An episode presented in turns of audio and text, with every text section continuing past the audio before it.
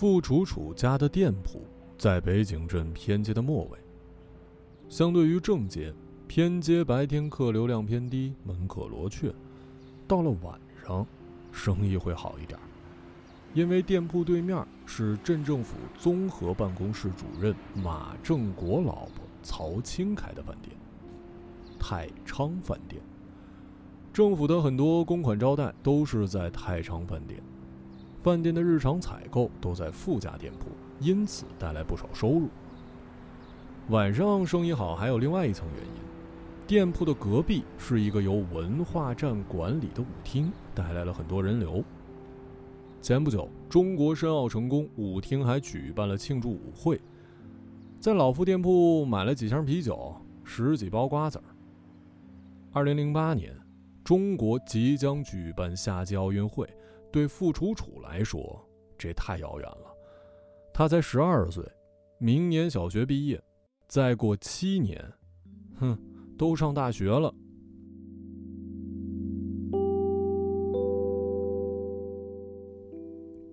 曹青有个女儿叫马小燕，长了一张瓜子脸，牙尖嘴利，大人都说机灵，活像是曹青。她跟傅楚楚一样大。今年上六年级，因为是邻居关系，两个女孩走得特近，平时都一起玩。付楚楚啊，实际上不怎么喜欢马小燕，她讨厌马小燕的虚荣、爱炫耀，有时候还对她颐指气使、姿态高傲。付楚楚只能忍气吞声，她知道马小燕保持良好关系的重要性，因为太昌饭店对于自家店铺的重要性不言而喻，关系闹僵了。将会很难堪。马小燕也知道这个事实，偏街两旁都是百货店，可以选择拿货的店铺很多的，没了傅家的，还可以去李家的、何家的。他母亲的饭店对于任何一个店铺都是一笔稳定的收入来源。北景镇地处长江支流太昌河边，风景优美。九十年代初呢，就被选入了中国旅游胜地四十佳。国庆期间来北京的游客应接不暇，太昌饭店的生意比平时翻了几番。曹青忙得不可开交，里里外外风风火火，一会儿敦促着厨子赶紧炒菜，一会儿又痛骂服务员不够利索，端菜慢。老傅站在店铺的玻璃柜前，清楚地看到曹青手忙脚乱的样子。火炉上的高压锅从气孔里冒出白气儿，间歇地发出噗噗噗的声响，让人更加心烦意乱。老傅转头对着正在做作业的傅楚楚说：“楚楚，你待会儿再做作业。你看曹阿姨这么忙，你就帮她一下。”傅楚楚当然明白父亲的用意了，他也不是第一次给泰昌饭店打下手，可这次的假期作业多，他不想理。头也不抬，咕哝了一句：“假期作业多，没时间。”老傅走过来，拍了拍楚楚的肩：“楚楚，听话啊！”傅楚楚把手里的笔一扔，撅着嘴：“马小燕自己在那边玩都不帮忙，为啥让我帮忙啊？”老傅不知道该怎么解释，口气软了下来：“楚楚，你就去帮曹阿姨洗个碗，十几分钟的事儿。”傅楚楚拗不过，把作业收了起来，整理一下心情，小跑到了泰昌饭店，笑眯眯地对曹青说：“曹阿姨，您今天生意太好了，看您忙不过来，我来帮您洗碗。”呀，乖孩子，真懂事。哎呀，不用你帮忙，我忙得过来。没事儿，锻炼锻炼挺好的。说完，走到堆满了餐盘的洗碗池。他个头偏低，从洗碗池下面的置物架抽出一块方形的磨刀石，垫在脚底下，这样正好够得着洗碗池的水龙头。一手打开水龙头，一手拿起洗碗液，朝着碗池里挤了几滴，熟练地清洗起来。马小燕就坐在饭店前台的凳子上，目不转睛地看着电视里播放的《还珠格格二》，全然没有注意到傅楚楚。曹青是过意不去，故意提高分贝对马小燕斥责。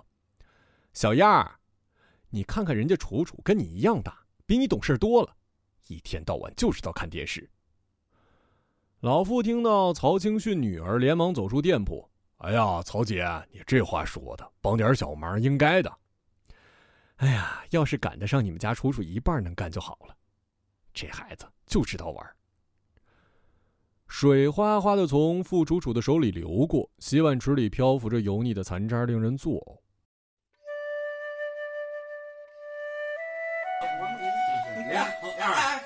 一、二、附近几张圆桌上坐了一群肥头大耳的中年男人，赤裸上身，旁若无人的划拳喝酒。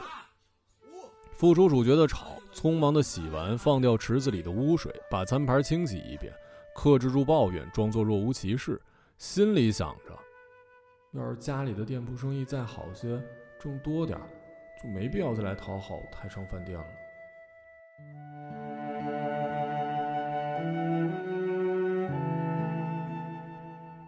傅楚楚不是镇上的土著，老家呢在一个偏远的山村。小时候，父母经常挑些农作物到镇上售卖，以此为生。老傅一直想在镇上租个门店做生意，但北景是三峡移民镇，政府禁止新建房屋，也没有多余的门店。后来文化站改革，把活动中心给撤了，多了一个门店。这种单位的门店本来是不对外租赁的，但老傅卖农作物的时候就打起了心眼儿，经常给文化站的站长送些新鲜的蔬菜。一来二往也就熟了，这活动中心腾空，啊，老傅提出了租赁需求，站长也就卖了个人情，租给了老傅。虽然说位置偏，但总算是镇上扎下根儿了。傅楚楚知道自己不能跟条件优越的本地人比，为了生活只得委曲求全，这是他从父亲老傅那里学来的。曹青喜欢傅楚楚。觉得他懂事，成绩又好，时常当着老傅的面夸他。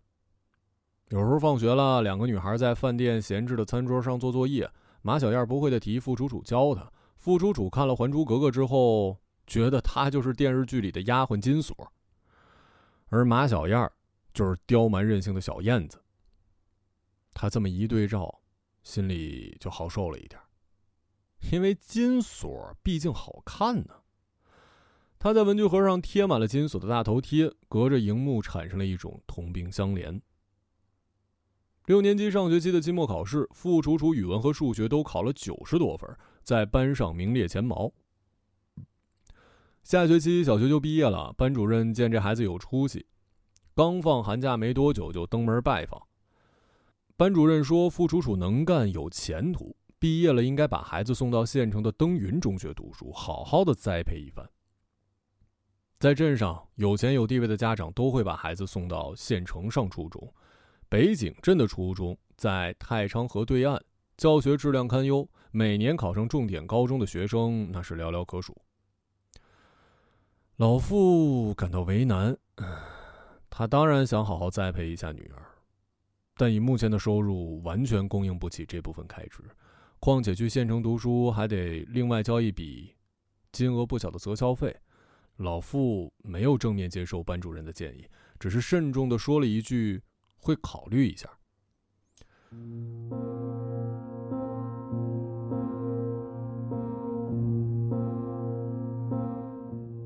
傅楚楚就在旁边听着父母和班主任的谈话，满脸的低落。他太想去县城读书了，这是他去过最大的城市。有时候，老傅去县城批发货物会带着他，他跟着老傅穿梭在这座坐落在长江边的小镇。人潮涌动的码头，车马喧嚣的街道，以及县城山水相间的错落感，都让他着迷。他从不敢奢求，但今日班主任的话让他升起了一丝希望。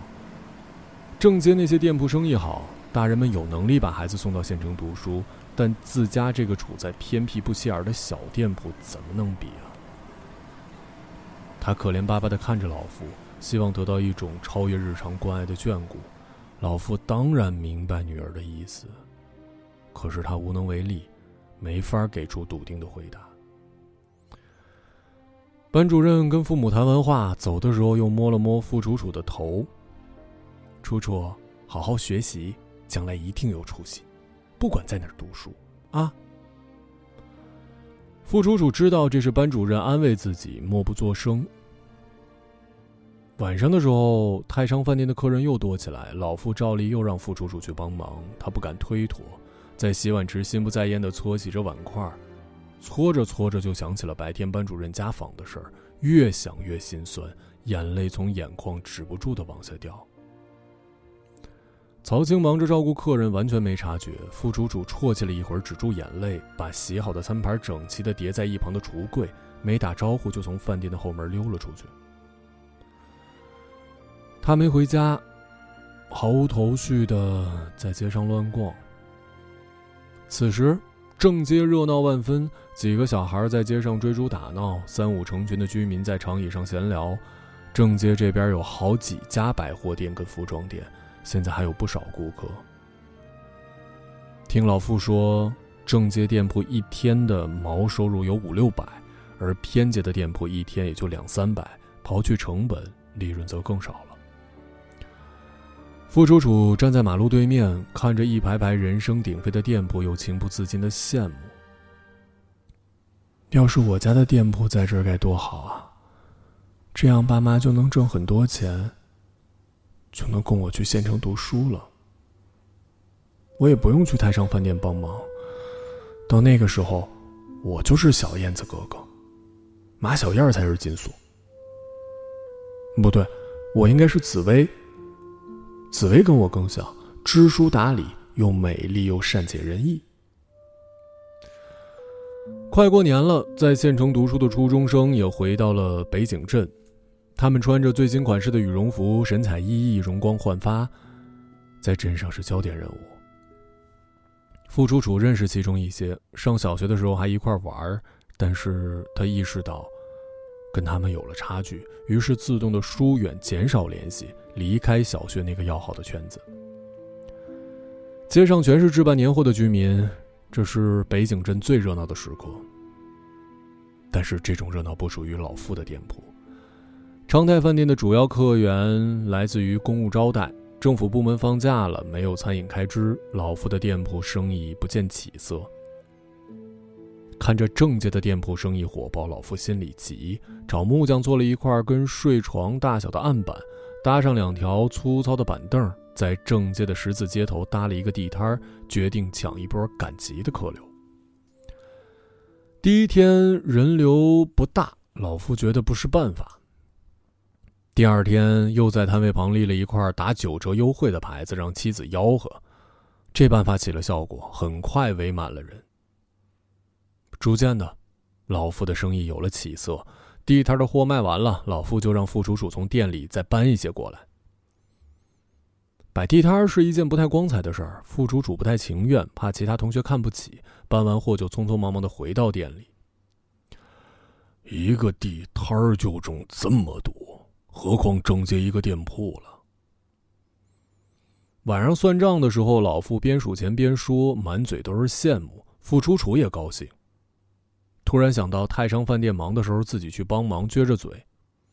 过年这么忙，应该让马小燕也过来帮我们的忙才对。楚楚，咱懂事啊，别计较这些。地摊红红火火了好几天。嗯，这天老傅大早上正支着摊位呢，正街店铺的李老板、张老板和牛老板走了过来。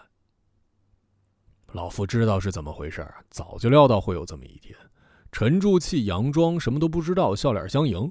哎呦，各位老板早上好啊！李老板左耳夹了一根烟，取下来递给老傅，要给老傅点烟，被老傅推辞了。知道对方这是先礼后兵。李老板见老夫不理会，委婉的说：“老夫啊，你这样做是有些不厚道啊。”因为镇小，镇上居民彼此认识，面上很客气。老夫怔了一下，笑笑的说：“哦，哎，啊，又不是天天在这儿摆，就年前这几天没当你们生意，有生意一起做吗。这地摊不合法呀，政府不允许啊。”说话的是张老板，口气比较硬。也不是我们为难你。你在这儿摆摊儿呢，街道本来就窄，把道挡了。你看车子什么都过不去，多不方便。从我这位置过去的都是政府车辆多，现在政府单位放假了，也没有政府的车辆来往。牛老板脾气没那么好，见老傅理直气壮，冷冷的说了一句：“我说老傅啊，都是北京人，别闹不愉快，你还是尽快搬了吧。”听牛老板这么一说，老傅来气了，右手指着摊位，强硬的回：“这地方你说了算呐，有本事你就找政府的工作人员。”让他们来评评理，这地方能不能摆摊儿？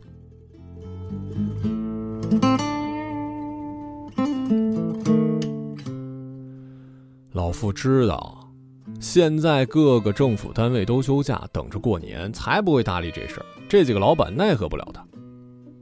三个老板，你看我，我看你，不知所措。这个时候，一个戴着眼镜、约莫五十岁的男人走过来，他是正街百货店的袁老板。袁老板比这三个老板年龄大很多，面目慈祥，像个退休教师，心平气和地说：“我说几个大老板呀，有啥好争的？消消气儿，马上赶集的都来了，大家好好做生意。有什么矛盾呢？过完年再说吧。”张、李、付三个老板不知为何，袁老板同为正街的生意人，胳膊肘往外拐，给老付解围。但袁老板在镇上做了几十年的生意，德高望重，既然发话，三人也就不再争执，说了几句客套话，各自回店了。老付见袁老板帮自己说话，感激不尽。哎呀，多谢袁老板啊，还是袁老板大气，不像他们小家子气。小事都是北京人。为了几个小钱儿，何必搞得这么僵啊？你想摆地摊儿，摆我店门口，这样商品种类全，生意更好。哎呀，袁老板太耿直了，过年的时候一定亲自去给您拜年。太昌饭店这几天也打烊了。曹青带着马小燕到了登云县城去玩了几天，买了一堆精品肉类的冻货和海鲜，都是非常上等的食材，打算过年吃。尤其是海鲜，价格贵，北京人都舍不得买。副楚楚守着店，时不时给摆摊的父母送送货。马小燕吃完饭，穿着在县城买的新羽绒服，坐在老夫店门前儿口若悬河地讲述着去登云县玩耍的见闻。什么溜冰场、游乐场、长江百货商场。副楚楚虽然去过几次登云县，但没怎么玩儿只跟着父亲在各个批发市场穿梭。马小燕告诉他，登云正在建设新城，新城比现在的老城更繁华。等三峡大坝蓄水，长江就会涨水，老城就得拆迁，到时候都搬到新城去。傅楚楚隐隐约约知道这件事儿。镇上竖立着几块三峡移民水位线的石墙，一百三十五米、一百六十五米、一百七十五米。傅楚楚一直不知道上面的数字是什么意思。上了四年级之后，班上经常有同学移民到其他省市，这个时候他会跟着学校的乐队去到码头欢送移民。马小燕说的是登云新城，她没去过。听说登云中学就是在新县城，学校特漂亮，镇上有好几个学生都在登云中学读书。讲完登云的见闻，马小燕又神秘地说：“卓卓啊，告诉你一个秘密，你别对别人说。什么秘密啊？明年小学毕业，我就要去登云县上初中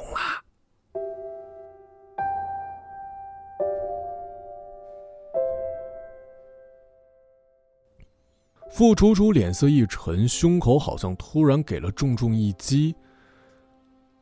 马小燕成绩那么差，居然可以去县城读书，这太不公平了。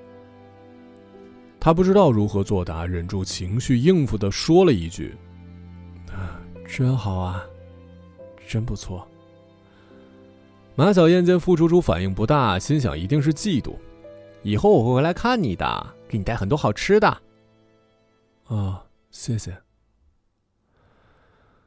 听到马小燕要去登云县读初中的事儿，整个下午傅楚楚都很沉闷。他想起之前任劳任怨的给泰商饭店洗碗，换来的竟是更大的落差。又想起班主任家访时父亲尴尬的脸色，他觉得整个世界都抛弃了他。他是一个穷人家的孩子，他没有资格奢求更好的生活。在他心里一遍又一遍的对自己说。晚上，夫妻俩结束摆摊儿回家吃饭的时候，见副主主一直闷闷不乐，以为是这段时间搬货物有些累。老妇轻声细语的说：“主主，这段时间辛苦了啊，以后不用搬货了。”哦，主主，明年还有半学期，你好好读书，考得好。我就送你去登云中学读。真的？哼，爸爸怎么会骗你呢？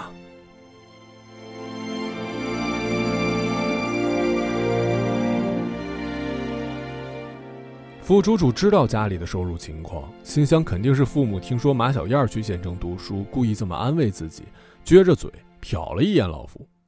我才不信呢！骗你干嘛？过段时间。我们就要搬到郑街那边去，袁老板把店铺转租给我们了。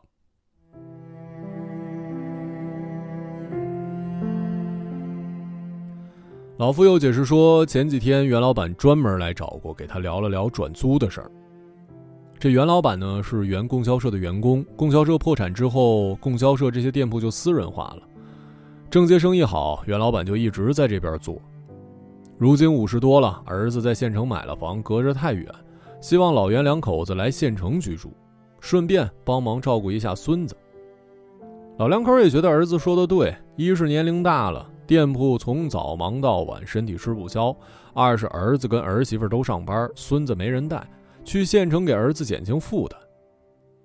这店铺啊，生意旺，老袁一直舍不得让，儿子说了好几年，老袁今年是终于下定决心。见老妇两口子勤勤恳恳，思前想后，决定把这个旺铺转给老妇。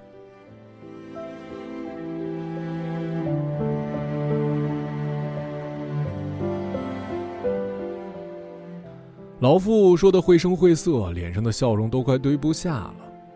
他觉得这就是老天爷的垂怜。七八年前挑着重担来镇上卖农作物，到租到这个偏街的店。现在又要接手郑杰的旺铺，一步一个脚印儿，朝着好的方向发展。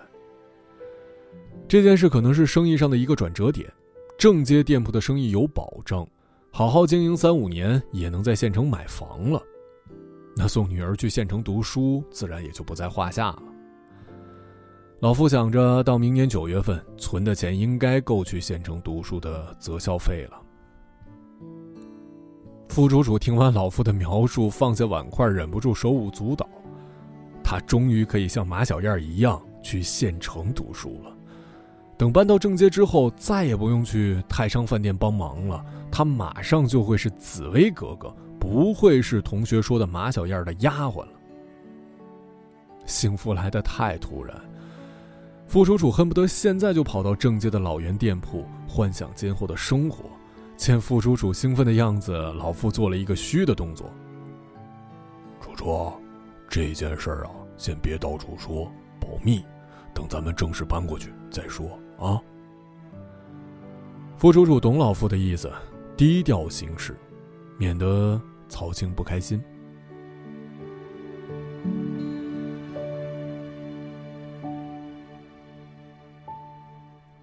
人往高处走是人之常情，但总的来说，过去这些年多亏了太昌饭店的照顾才维持下来。现在泄露出去，难免落人口舌。这几天跟马小燕聊天，她从未提过这件事儿。马小燕炫耀自己的光鲜生活，副楚楚就随声附和，说好听的。他心想，再当几天金锁无所谓，马上搬走了，以后说不定马小燕会羡慕我呢。年前的某天晚上，老傅一家不动声色的搬到了正街老袁的店铺。所有人都吃了一惊，曹青大惑不解，见自己扶持的店铺搬走，恼羞成怒，逢人就说老傅是白眼狼。李、张、牛三个老板同样咬牙切齿，痛恨袁老板呢，让自己多了一个竞争对手。他们跟袁老板都是供销社的员工，没想到临走的时候事先没跟他们打招呼，这也太不厚道了吧！镇上居民都羡慕起了老傅，这店铺很多人觊觎，现在却落入了外地人老傅手里，让很多本地人颇有不甘。除夕，老傅在店铺的大门、窗户挂上了火红的灯笼，新年新气象。妻子呢，弄了满满一桌子的菜，比以往的任何一年团圆饭都要丰盛。副楚楚穿着新棉袄，喜气洋洋，一家人其乐融融，有一种说不出的满足感。这是新的起点，过去的艰难终于拨开云雾，未来是一片光明。老夫许下承诺。二零零二年一定大干一番，把店铺经营好，送闺女去县城读书。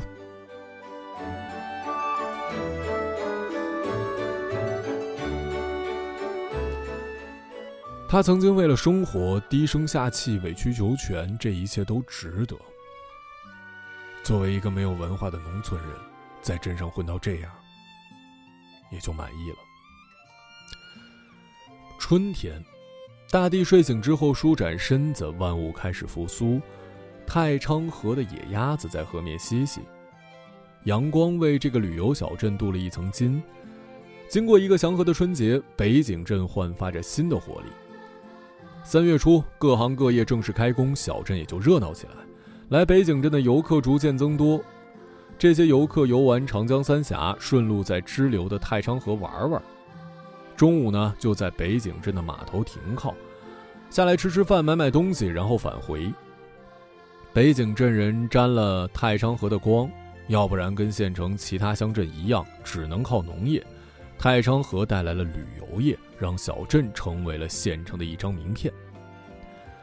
傅楚楚在码头玩，看着河面上来往的船只，心情无比舒畅。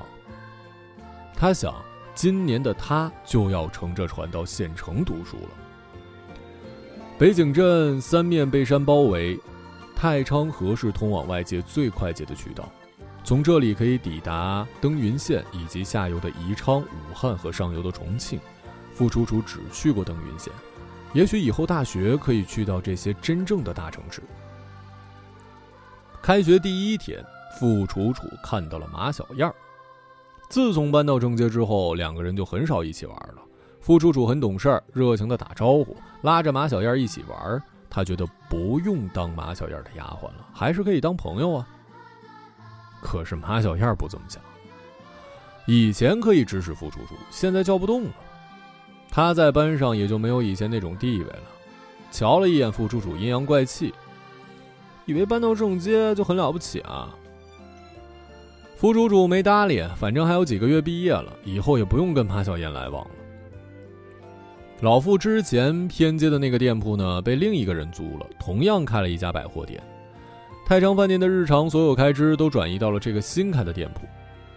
曹青为了告诉镇上的人，以太昌饭店的规模可以扶持任何一个店铺，老傅走了，没什么大不了。老傅知道曹青有怨怼，但他不在乎。正如他所料，正街店铺的生意好的不得了，每天收入比之前在偏街多几倍。以前呢，小两口比较节省，现在老傅每天晚上喝一瓶啤酒，给女儿付楚楚每天的零花钱也多了一块。付楚楚从来没有过这么开心，这是他有记忆以来最开心的日子。学习有了动力，就等着毕业去县城读书。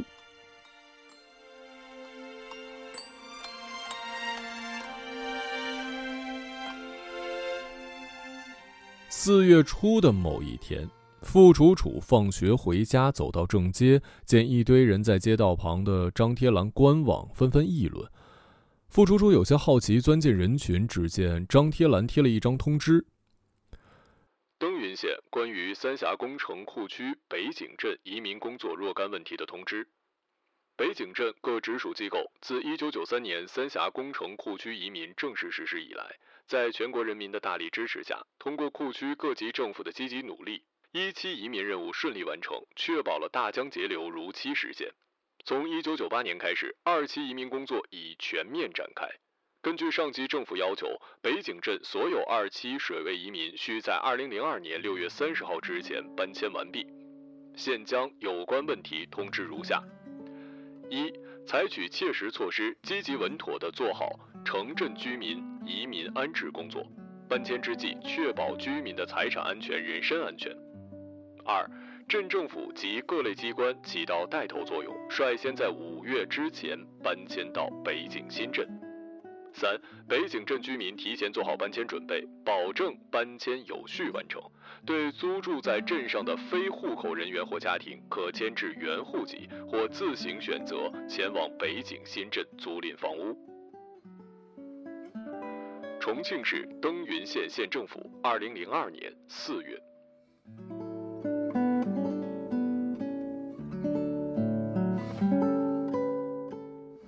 通知文字特别多，密密麻麻。副楚楚看得眼睛恍惚，从人群中钻出来，回到家，见母亲坐在货柜旁，一声不吭，满面愁容。他问老父：“爸，那张贴栏写的什么呀？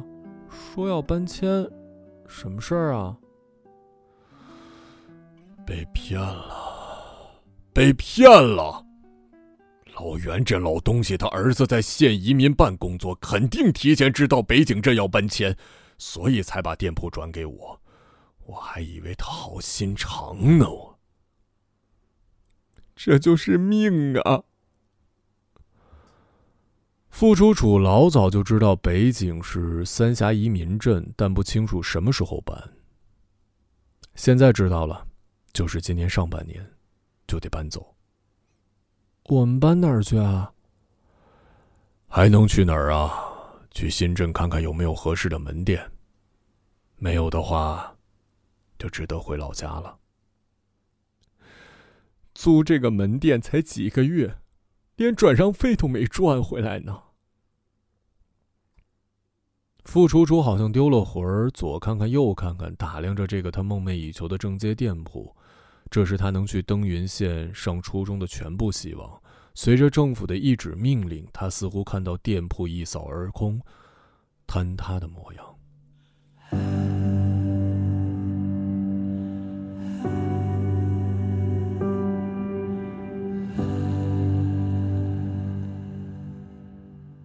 一家三口坐在门店，闷声不吭。傅楚楚觉得压抑，走出门店。街头巷尾都在议论搬迁的事儿。他来到码头边，看到两个工人，一人手里提着油漆桶，一人手里握着粗大的油漆刷，正在码头的游客大楼外墙涂着一个巨大的“拆”字。听说，过两年三峡蓄水，太长河就会涨水淹没北井镇，所以提前整体搬迁，就是这么突然。再过几年不可以吗？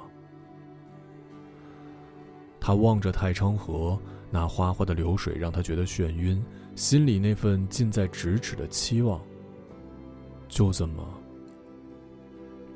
沉入了水底。